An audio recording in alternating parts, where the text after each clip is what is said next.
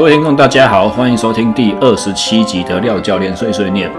那今天是真的没有什么准备，我们随机来聊聊几个我所想到的话题好了。首先是上个礼拜，上个礼拜天，UFC 二七零的这个赛事，重量级的选手 Francis Ngannou，哦，他这个名姓不好念，Ngannou 是那个非洲的名字，他是喀麦隆人。那非洲有很多部族的名称，就是开头的时候是两个子音连在一起啦。你，你各位如果记得，我之前有访问过那个任飘零啊，阿飘选手，他的名字他也是喀麦隆人，呃，他他爸爸也是喀麦隆人，所以他的喀麦隆姓氏是 Mbondo，就是 M 和 B 这两个子音连在一起，真的很好玩。那。那个 Francis Ngannou 这个选手呢，他是 UFC 的重量级的综合格斗冠军。那在上一场比赛中呢，他遇上了他当初刚刚逃离，算逃离吗？他 Ngannou 这个选手，他的经历蛮妙的。他是从喀麦隆离开家乡，然后因为他小小他小时候家里面很贫穷嘛，他为了脱离贫穷，然后他想要追求他。他的偶像是美国的那个拳王 Mike Tyson，他他想要当拳击手，他想要跟泰森去追寻他的目标，这样子追寻他的偶像。所以他离开了喀麦隆之后呢，进入到了奈及利亚，然后又进入到尼日，然后偷渡到呃那个那个什么地方啊？哦，从尼日的时候开始变成非法身份嘛，因为要被人家查护照，他没有护照啊，所以就偷渡客的身份，呃。贿赂人蛇集团啦，然后搭着卡车通过撒拉沙漠去到了摩洛哥，然后又在摩洛哥想办法去跟当地的一些呃想要离开非洲进入欧洲的这些偷渡客们去组成了，要去组成了团队，要去组织横横越地中海。那他偷渡出海十次失败，十一次才成功，比国父跟国父革命一样。那。出海之后，达到的第一个地方是法国。法国当然因为是非法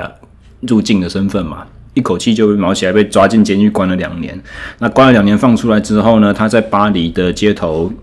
当游民，无家可归嘛。那他还是没有放弃他的梦想，所以他就四处去找拳馆，说我想要打拳击，什么地方可以让我打拳击？那误打误撞进到了一间综合格斗的拳拳馆，这样子。那综合格斗在法国很长很长一段时间都是属于非法的，就是不准你打，也就是认为太野蛮，一直到最近才开放。所以那个时候，Francis n g a n u 他进到那间拳馆呢，那间拳馆的创办人他很希望能够在法国推广综合格斗，所以他就设法就说服 n g a n u 说：“你看拳击手的生涯都是需要很长的这个养成，而且要很好的经纪人。我告诉你，你。”先不要打拳击，你先不要想着打拳击。你打综合格斗的话，你一定很有前途，而且非常的快，很快就可以遇到很强的选手，然后你马上就会有职业生涯，马上就可以往上爬。所以，恩加努误打误撞进入到呃综合格斗圈子的故事是这样子的。那他的生涯很波折，他在呃这。重量级的选手里面，他算是技巧刚开始的时候，算是技巧非常不好。但是凭借着一身蛮力，他他他的这个野蛮的这种天分和本性，他总是有办法擦边球，一拳插到对方的下巴、额头什么地方乱七八糟都可以把人家 KO。所以他生涯刚开始的时候，许多场次都是以击倒胜，而且几乎没有任何一场比赛是有延长到两个回合以上的。那后来呢？反正这个故事可长可短，我可以讲很多，因为我实在是他的一个很大的粉丝。但是总之，最后你刚刚他到了美国，他到了美国的各种职职业竞技的圣地拉斯维加斯，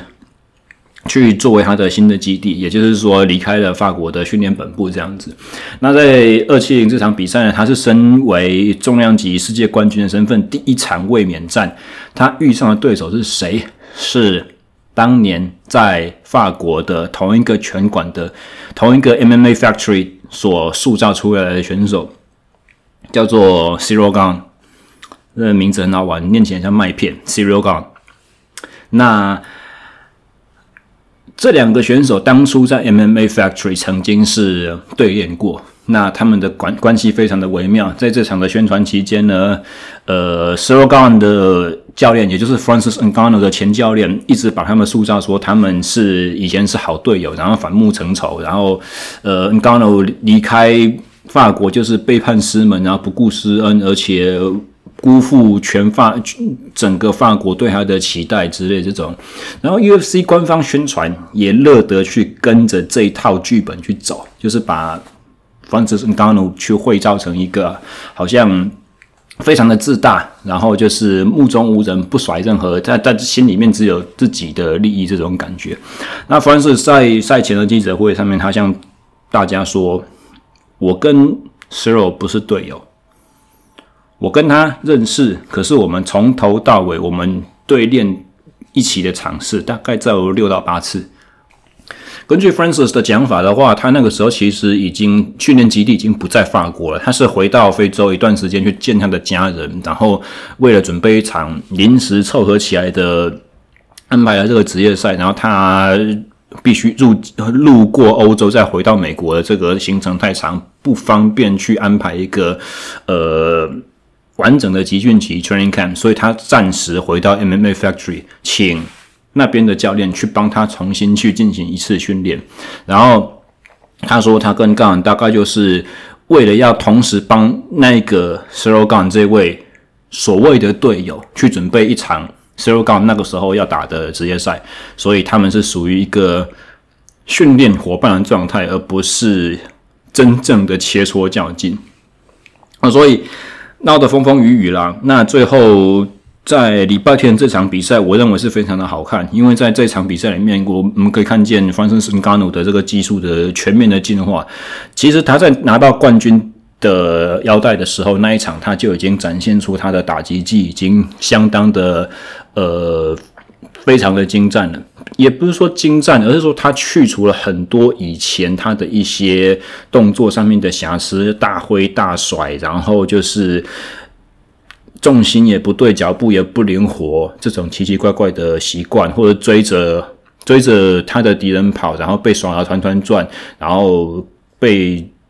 脚力摔得一塌糊涂，被摔到脚地上的时候，也不知道怎么去制呃反抗人家压制，不知道怎么爬起来。这些问题在他的冠军战，他第一次拿到冠军腰带的时候，都已经几乎都已经解决。意思就是他已经进化成了一个抗摔的打击能力非常好的、非常全面、非常顶尖的选手。那在这一场第一次的卫冕的时候呢，他展现的是另外一个层次，就是他不但能够抗摔。他还可以主动去把对手 take down。我们讲 take down 就是摔倒嘛。那事实上他真的是做，他不，他做的不是只是摔倒诶，他是把他的对手在接了一个高踢的腿之后接住之后，把他的对手整个人捧起来，像是职业摔跤一样，从空中画一个半弧形，他狠狠的砸在地上。哇，这种精彩的摔法，他在这场五个回合的冠军战里面，他成总成功摔倒对手四次。那他被 Ciryl Gane 摔倒过一次，在第五回合的时候，但是他就算是被下位压制的时候，他也可以成功的去做一些反制，然后非常灵巧的去把上位的位置给要回来，所以这个是非常了不起的。但是，呃，录到现在已经讲了快十分钟了，但其实这些不是重点，我要讲的是赛后的访问。那基本上。他在赛后访问的时候，Francis Ngannou，他在被记者问到说他们的，呃，你觉得你对前教练把你描绘成一个好像忘恩负义的家伙，你有什么看法？那 Francis 讲了一个非常，我个人认为非常漂亮的一个论述，就是他是说，我并没有对法国有任何的，呃，不知感激的地方。我会离开 MMA Factory，我会前往美国，纯粹是因为我觉得我不够全面，我必须要再进的话，所以我要往下一个阶段去迈进。没有任何人在这种情况之下做了这个选择，就表示说他对上一个位置不知感激，对上一个地方不知感激。就像我当初要离开喀麦喀麦隆，我的国家，我的母国，但是这不代表我不感激喀麦隆。我拿到了冠军腰带，我还是非常荣耀的。我回到了非洲，进行的很久很久的巡回庆祝。那他还举了一个另外一个更好的例子，就是说，你看，所有的小孩子长大了之后都要离家，对不对？但是离开家自己自立门户、长大成人，不代表你对你的父母不知感激。所以他的意思就是说，我做的是相当合理的选择，只是为了呃对方的教练，因为他可能有他的坚持，那我有我的坚持。我们从一开始训练就一直常常对事情上面有不一样的看法。那如果彼此梦想不同的话，离开可能是比较好的选择。但把我描绘成不知感激的一个人呢，这不是一件合理的事情。这样子，我概略性的描述了，基基本上我大概引述了百分之八十他访访谈的内容吧。但是因为我没有准备逐字稿，所以没办法百分之没办法说保证我的翻译是精准的。这样，那为什么我想要讲？这个故事除了很大一部分是因为我是这一项运动刚迷上的一个算运动爱好者吧，然后另外一个就是让我去想到了呃，我以前也非常迷的一个运动——自行车。自行车在台湾的发展是选手是相当可怜的啊，因为。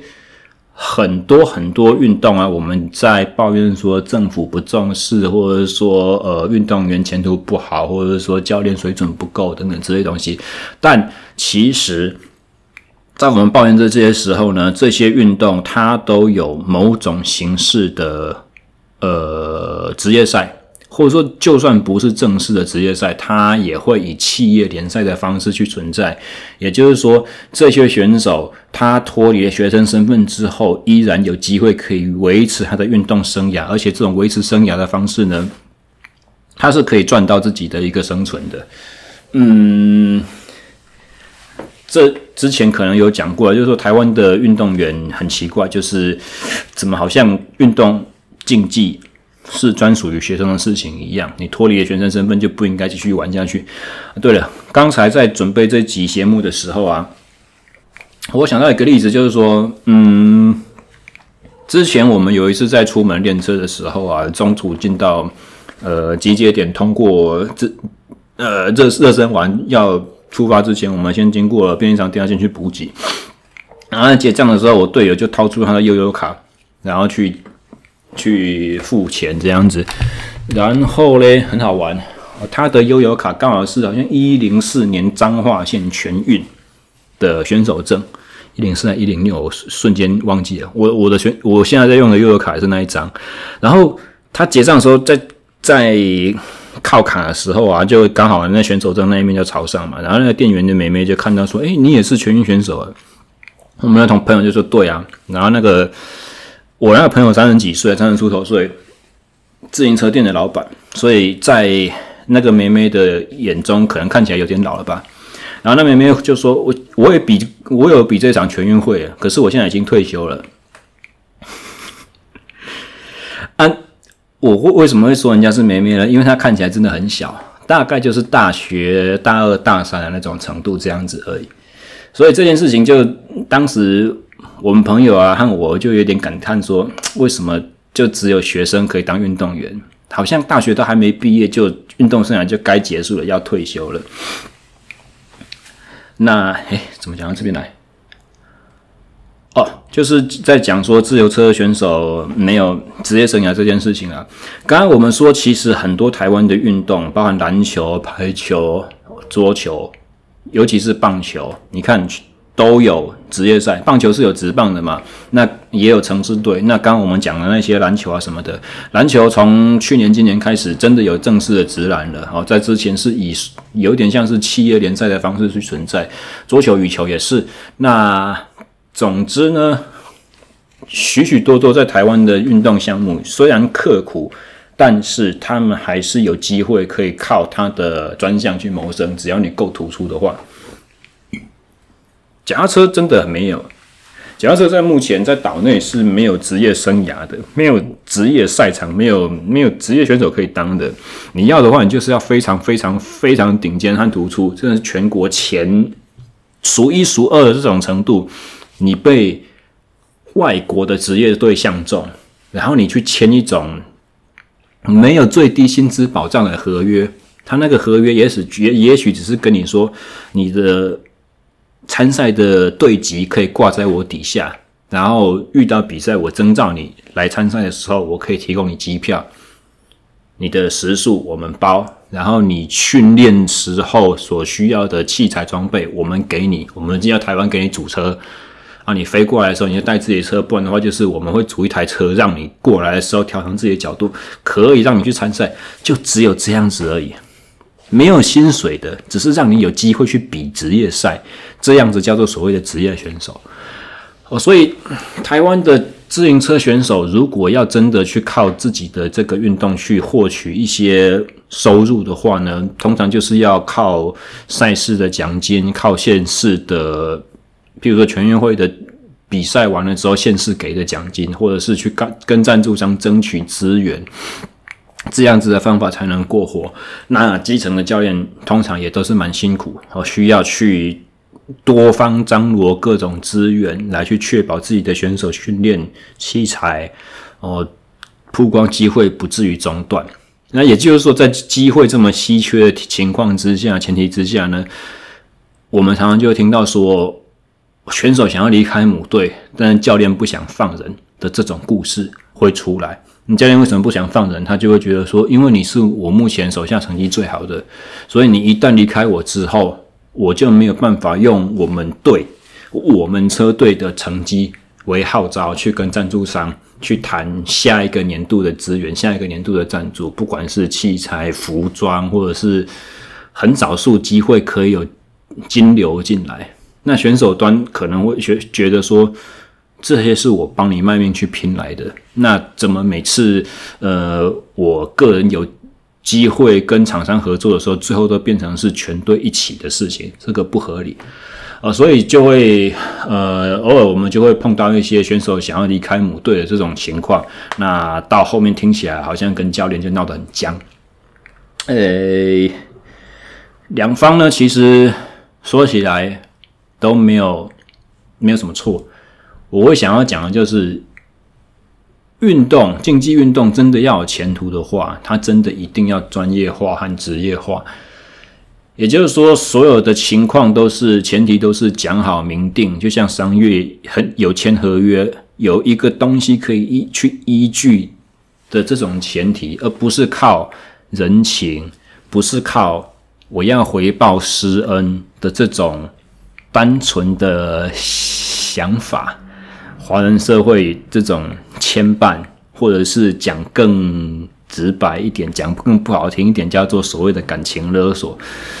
不要用这种方法，会比较比较成熟，比较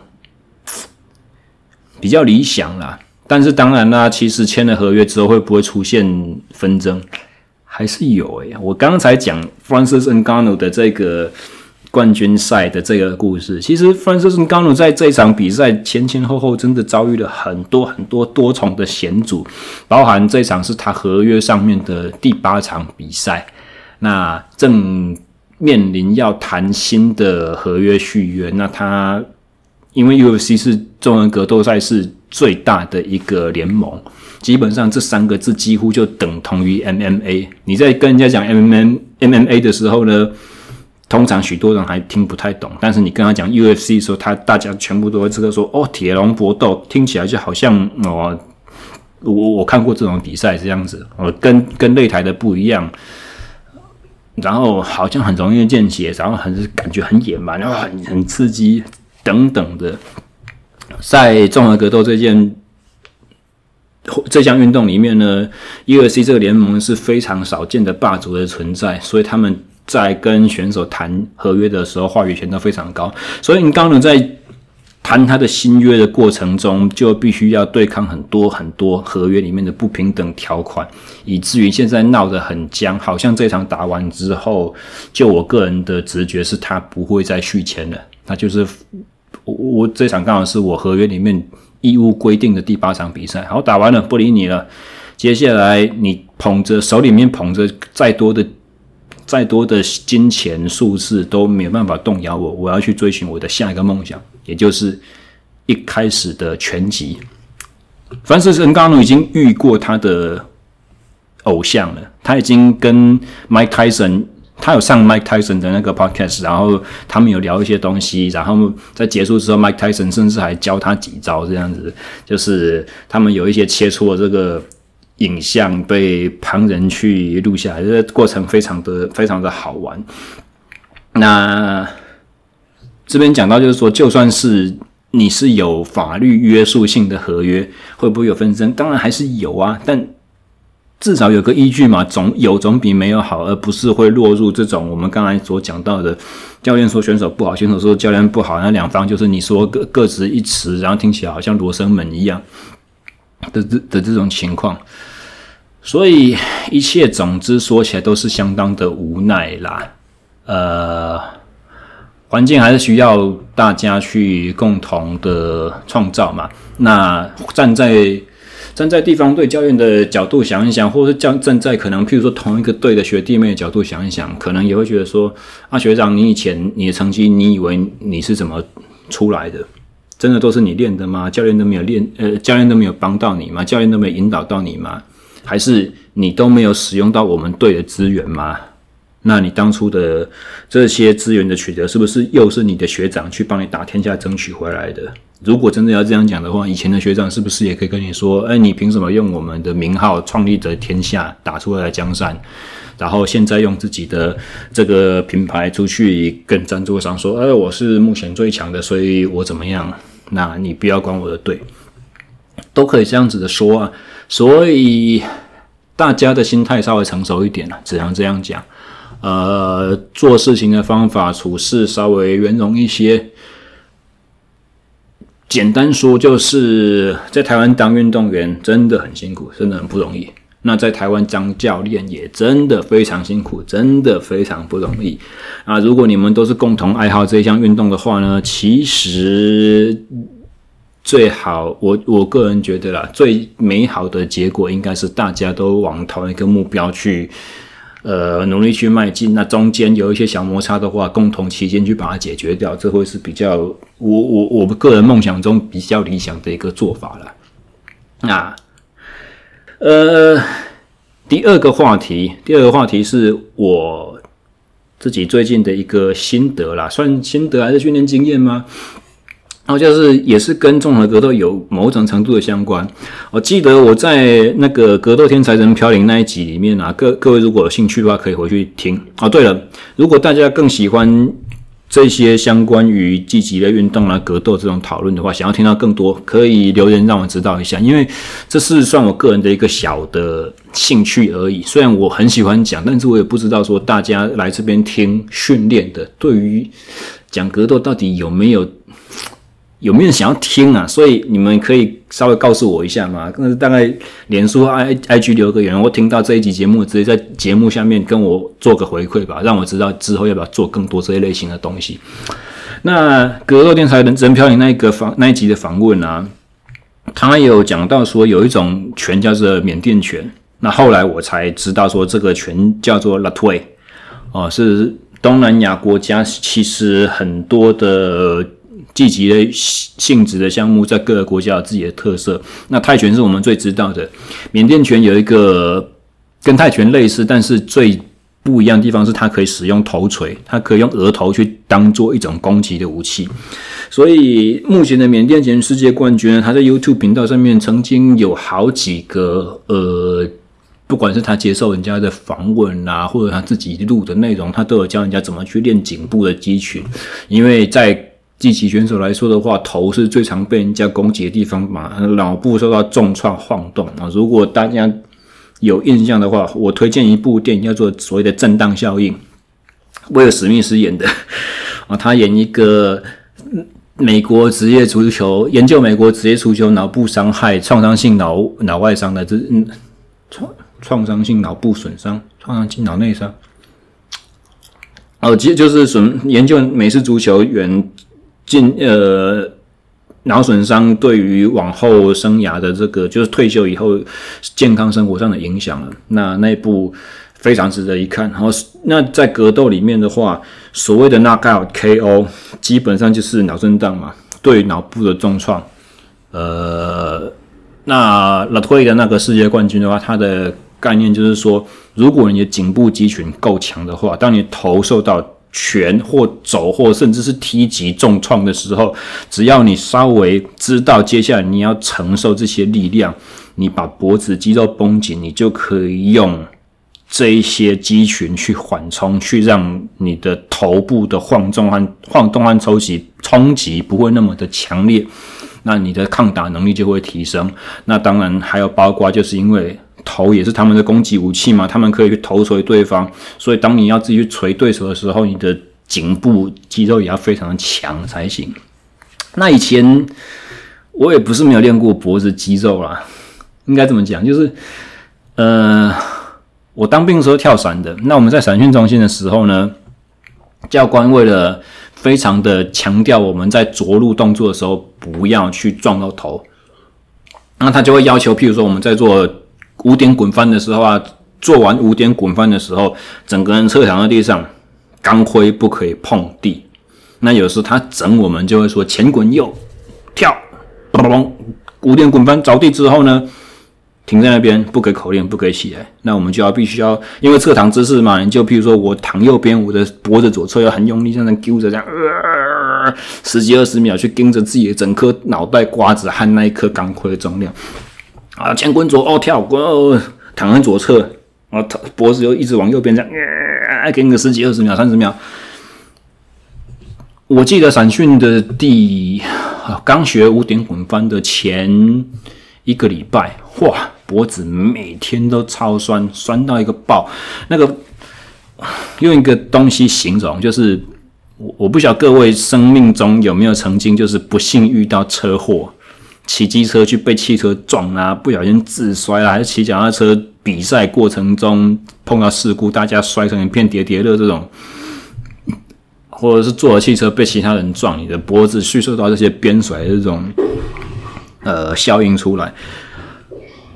车祸之后两三天的脖子这种酸痛和僵硬的感觉，就是我当时的感受。那自从开始。骑场地赛之后啊，每一次只要参加我们的同号会或者是一场大比赛，譬如说全国锦标赛，或或者是我一零四年那场全运会，或者甚至是大赛之前的场地试行练习而已。只要是第一次接触那个弯道，高速这样子冲刺，这样子离心力这样甩，抬身体压得很低，但是又要抬头看前面的这种情况之下，练完一天，隔天脖子都这么酸。然后讲回来到这位缅甸拳冠军的颈部肌肉训练，他的训练方法非常简单，他就是仰躺在地上，把下巴往胸口缩，好像做那种点头动作一样，用脑袋的重量去抵抗地心引力，动态式的做，收起来抬，收起来抬，收起来抬抬。那要做到什么程度？做到力竭，将近力竭。然后做到将近力竭之后呢，他没有停诶，他这个家伙很变态。好，缩下巴不能做了之后呢，开始变成脑袋悬空，左右转头，左右转头，左右转头，左右转头，一样悬空式的转头，做到几下呢？做多少时间呢？不拘一样做到力竭。那做到快力竭之后呢？好，同一边 开始。耳朵往肩膀靠，耳朵往肩膀靠，耳朵往肩膀靠，或者是比如说我躺在地上嘛，呃，头眼睛往右边看，然后维持眼睛看右边的情况之下，我我我讲这些真的很难，因为我嘴巴对麦克风，可是我麦克风拿起来了，而眼睛往右边看，然后我要去把我的左边的耳朵往天花板起来下来，起来下来，就是好像侧面仰头的这个动作去去做点头、抬头、点头、抬头这个动作。一样是做到接近力竭，然后换左边啊，抬抬抬抬抬。那我呢？我有去稍微试了一下这个训练，我觉得非常的神奇。一般来讲，我们如果力竭训练的话，隔天紧，隔天你操作的肌肉应该是会非常严重的递延性酸痛，就像我刚刚所描述的这个，好像摔车之后两三天，或者是说我我我们当初在做五点滚翻，在在伞兵在地面训的时候那种脖子那种严重酸痛感觉，啊，很奇怪。我做这一位缅甸全世界冠军的这个。颈部训练，力竭式颈部训练。我我只有做仰躺，然后收下巴这个动作啦，但是也是做到力竭，而且可能不会只有做一组，可能做个两三组左右。我想到就做，然后有一个非常特殊的发现，就是哎，我做完这种力竭的隔天，我脖子不会递眼镜酸痛了，不会那么酸嘞。不是，是几乎是完全没有感觉那种程度哦，是是，我要稍微想一下，记得说啊，我昨天原来做这个训练，就像有一点好像你吃完晚餐，隔天中餐的时候，你就忘记昨天晚上的是什么菜色，还要你这样还要提醒一下，你才想得起来那种程度，是这么轻微的，所以这是一个非常特殊的发现，就是说我竟然力竭训练不会造成肌肉酸痛，也是太神奇了吧？那。我会想要去做这个实验，就是说从今天开始，我我要去把它变成一个正规、规律性的东西，每天睡前当做一个行程。那这样加强之后呢？因为我自己骑场地的机会不是那么的多嘛，我就试试看用这种方式去训练。下一次骑场地的时候，我会不会有办法去大幅度的减轻，或者是完全改善我脖子会酸痛这个症状？那你各位可能会觉得说，诶，你练的是颈部前侧的深层的，呃，屈屈屈深深层屈颈部区区的肌肉群呢？啊，骑车的时候是后面的肌肉在用力。你怎么会想说这个东西是可以互相有效果的？很奇怪啦。脖子周身的肌肉其实是很多个方向、不行不同的角度去缠绕着，所以也许你一个方向的加强，整体的能力可以被被改善也说不定。毕竟我们讲人的自然，呃，人的现代文明生活是怎样？就低头嘛，一天到晚我们就看工作的时候就看电脑荧幕，工作空档的时候看手机。啊，甚至是我发现，我现在在指导选手的时候，有时候我脖子下巴会不自觉的往前移动，就是变成一个乌龟脖子那种情况。如果是骑脚踏车啦，骑计时赛的时候，这当然是非常理想的颈部姿势，因为风阻最低嘛。啊，在日常生活当然不正常。但是我的意思就是说，我们在做这些脖子往前动作的时候，你加强的理想上加强到的，应该都是颈部后侧。颈部伸肌这些东西啊，表现成了颈部伸肌嘛，所以这不用练啊，这你平常不良动作就一直在要求他有在做事情了。那回到我刚才说那个躺在地上收下巴这个训练，很奇怪，它还有一个非常特殊的效果，就是我如果当天。觉得说，我一天工作下来，肩颈非常的僵硬，我的后侧的肌肉太用力了，我不管怎么放松，我怎么活动我的脖子，都会有点硬邦邦、傻不拉几的，松不掉。诶，我做完这个收下巴训练之后，我后侧的紧绷感完全都不见了呢，而且不只是这个紧绷感被消除、被不见，我的不良姿态也都回来了，我就不会上半身往前引了。那这个又牵扯到我今天所想要讲的最后一个题材了，就是说，诶，很多时候我们在讲代偿、代偿，或者说耸肩，我我们以肩颈来讲的话，健身教练，你们各位在健身房里面去做训练，应该最常听到嘛，不管是教练在指导的时候，是或者是运动同化彼此在提醒的时候，就说啊，你耸肩了，你缩胸了，你圆肩了，这不好，这是代偿动作，所以你要你要收肩胛，你的肩膀要往下放。啊，你要肩膀往后收，你不可以这样，你不可以那样。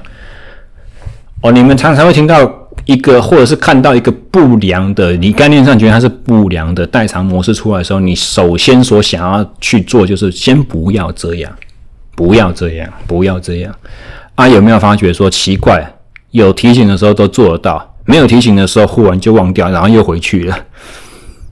所以一直提醒你不要做，好像都没有效。反倒是怎样呢？有时候你去刻意强调那个错误的动作，然后再重新做一次正确的动作，很夸张，正确到有点好像矫枉过正的动作一样。诶，两个加起来除以二，取个中间值，你的好的动作模式就被建立起来了，就有点像我刚才在做的那个一样。我明明就在做抵抗地心引力去收下巴。点头这个动作，下巴往胸口靠这个动作，方向上你会觉得说这个跟我的不良姿势很像啊，可是只是因为力量的方向不一样而已。所以其实做完之后，我忽然就改善了我的颈部往前的这种不良习惯。那类似之经验，我之前也有在前面很早不知道哪一集的，应该是。不，不想训练漫谈碎碎念讲到过我的一位之前一位很好的客户，我一个牙医师，不知道你们有没有印象？我说他很常耸肩，结果我就叫他去做手抓杠铃，全力耸肩，大重量的，好像 E R M 3 RM 那种程度的训练。他他用力耸肩做完之后说：“哎，我的肩膀放松了。”所以这个就是。刻意的去把错误放大，当然我的 case 和那位牙医师客户的 case 不太一样，就是我的 case 是呃交互抑制的效果，因为我做呃颈部的屈曲的力量嘛，所以他把颈部的伸展的这些肌群放松了，这个叫做交互抑制。那我那个客户呢，我要他用力的耸肩，这个叫做自主抑制，就是你最大力量做完之后，因为可能肌肉害怕自己去把肌腱拉断吧。所以它就会稍微放一点，放一点这样子的程度哦。所以耸肩的肌肉，你要全力去做耸肩的肌肉，在放松的前提之下，它的张力，它的残存的张力就不会那么的高，你就比较能能够舒服的把肩膀放到我们概念上认为比较合适的角度和位置上。所以讲了这些的意思是什么呢？其实。鼓励大家去尝试错误，而且我的意我的意思，所谓的尝试错误，并不是说呃乱七八糟瞎搞，而是你已经知道你平常会有的错误模式是什么了。所以有时候在训练改正这些错误习惯的时候啊，有的时候不妨先去刻意的把这些错误放到最夸张的程度，最大化。让你的身体自己去感知，说，诶，其实，在这么错的情况之下，有什么不良的影响？这是这是只是一个想法，概念性的想法，它不见得有什么真的好的依据。但是你们想想看呢，也许为什么你身体会重复回到这个错误的位置、角度、习惯上？会不会就是因为他已经不知道这个叫做错的？他如果不知道这个叫做错的，那你只能用有意识的，就是主观的去提醒自己说不要犯这个错。当你的那个意念不在的时候，他又跑回去了，因为这是他最习惯的角度，这不是他认知错误的角度。所以，我们如果刻意去把错误放大的话，也许在你放大、刻意全力放大那一瞬间，你身体的这个自主的这个叫什么本体感觉之类东西，忽然就醒过来了。他忽然就好像一点就通发，就说：“哦，原来这个是错的。好，那我不要到这里来。”也许啦，有可能。这是一个呃，算是个人教学训练的经验的一个分享吧。试着去做它，做的特别夸张，搞不好对你改善错误的，呃，会很有效。用我我现在其实，在做一些矫正训练的这种想法，越来越趋向于就是诱发你身体自己去感觉自己的那种习惯反应式的出来，而不是用言语、用视觉回馈告诉你说什么是错的，什么是对的，来试着去把对的动作做出来啊，继继续往这个方向修正，再修正，再修正。尤其是当你告诉你的客户，或者告诉自己啊，不管今天听众教练还是自自己练的学员都一样，当你一直在告诉自己什么是不好的，什么不要做，什么不要做，say no 的这个东西呢，其实负面程度比较高。当你做负面的这种暗示提醒的时候呢，有时候学习效果就不会那么好。正面的暗示、正面的提醒、正面的鼓励，也许效果就会稍微好一点点。所以训练的时候，稍微去告诉自己说，做哪个动作比较好。你刚刚这个做的不错，我要你做的再夸张一点，再多一点，来记住刚刚这个感觉，这很好，再给我两下、三下的这种方式、这种暗示、这种 cueing 指导语哦，这种教法，也许会好过你不要这个，你不要那个。的效果，好，所以像是在遇到一些我们认为比较不良的代偿性动作啊，不管是缩胸啦、呃耸肩啦、圆背啦、脖子下巴前引啊，还是说骨盆前倾啊，还是说膝盖打死啊什么之类这种坏习惯，试试看哦，就是改变说你不要这个，你不要那个的讲法，而是用正向的方式，或者是中性的这种言语。哦，膝盖向外推出去一点点，把你的肚脐用力的缩紧，想像我好像要揍你的肚子一样。哦，或者说你的胸骨下方，想象你那边是钢铁人那个发光的反应炉，你要把那边力量全部都聚集在这里，等等的之类的这种讲法，会会比不要这个不要那个还要来的，呃，我个人经验啊，来来的好很多。好，以上就是本周漫无章法、毫无组织的名副其实的碎碎念。啊，一样还是要跟各位稍微去说个不好意思啊，第四集的节目呢，因为我个人现实的关系，我可能。没有办法去很常态的去把好的就是长篇的，我最喜欢这种长篇论述型的，所以说呃训练漫谈的节目去很频繁做出来，但是我会努力啊。这个春节期间我还会继续去邀访一些之前已经谈论到大家已经给我正面回复，只是时间还没有敲拢这些访谈的对象，然后我也会想办法去。继续思考一些还有什么新的题材，好好好的题材可以给大家分享啊！如果你们想要听什么东西，是以呃训练漫谈的形式提供的话，哦，也欢迎给我意见。不管是到我们官网，我们官网有一个留言区块啦，到目前为止比较不常被使用哦。其实你在我们官网上留那个言，它是会直接进到我的 email 信箱的，或者是 IG 啦，或者是脸书啦，哦，你直接在贴文的下方留言也可以，因为尽量不要用私讯了，因为私讯只会你也看到嘛。那如果你是用留言的方式呢，很多同号也会看到，我们激发一些讨论哦，多丢一些想法给我，你们给我好的题材，我才有办法做出好的节目。那最后就是不要忘记按赞、追留言、追踪和订阅了。留言刚刚已经讲过了，追踪和订阅哦。其实我有发现后台的数据，就是说通常我上节目之后，瞬间收听数就会暴增了，就不用等到我抛文。所以很感谢大家都都已经是我忠实听众了。但是如果你还没有追踪的话，点一下。可以帮助我的频道去成长，然后最后就是按赞这件事情啊，在节目上面直接按赞。我说的按赞是直接点我的，不管是你是听 SoundCloud，你是听 Spotify，什么东西都一样，直接在那个地方点，它会让那个平台推的效益会更好，而不是说只有点我的脸书 IG 这样子。好，最后非常感谢大家的支持。夜深了哈，我还有很多事情要做，明天是农历年前最后一次代表队的训练，然后。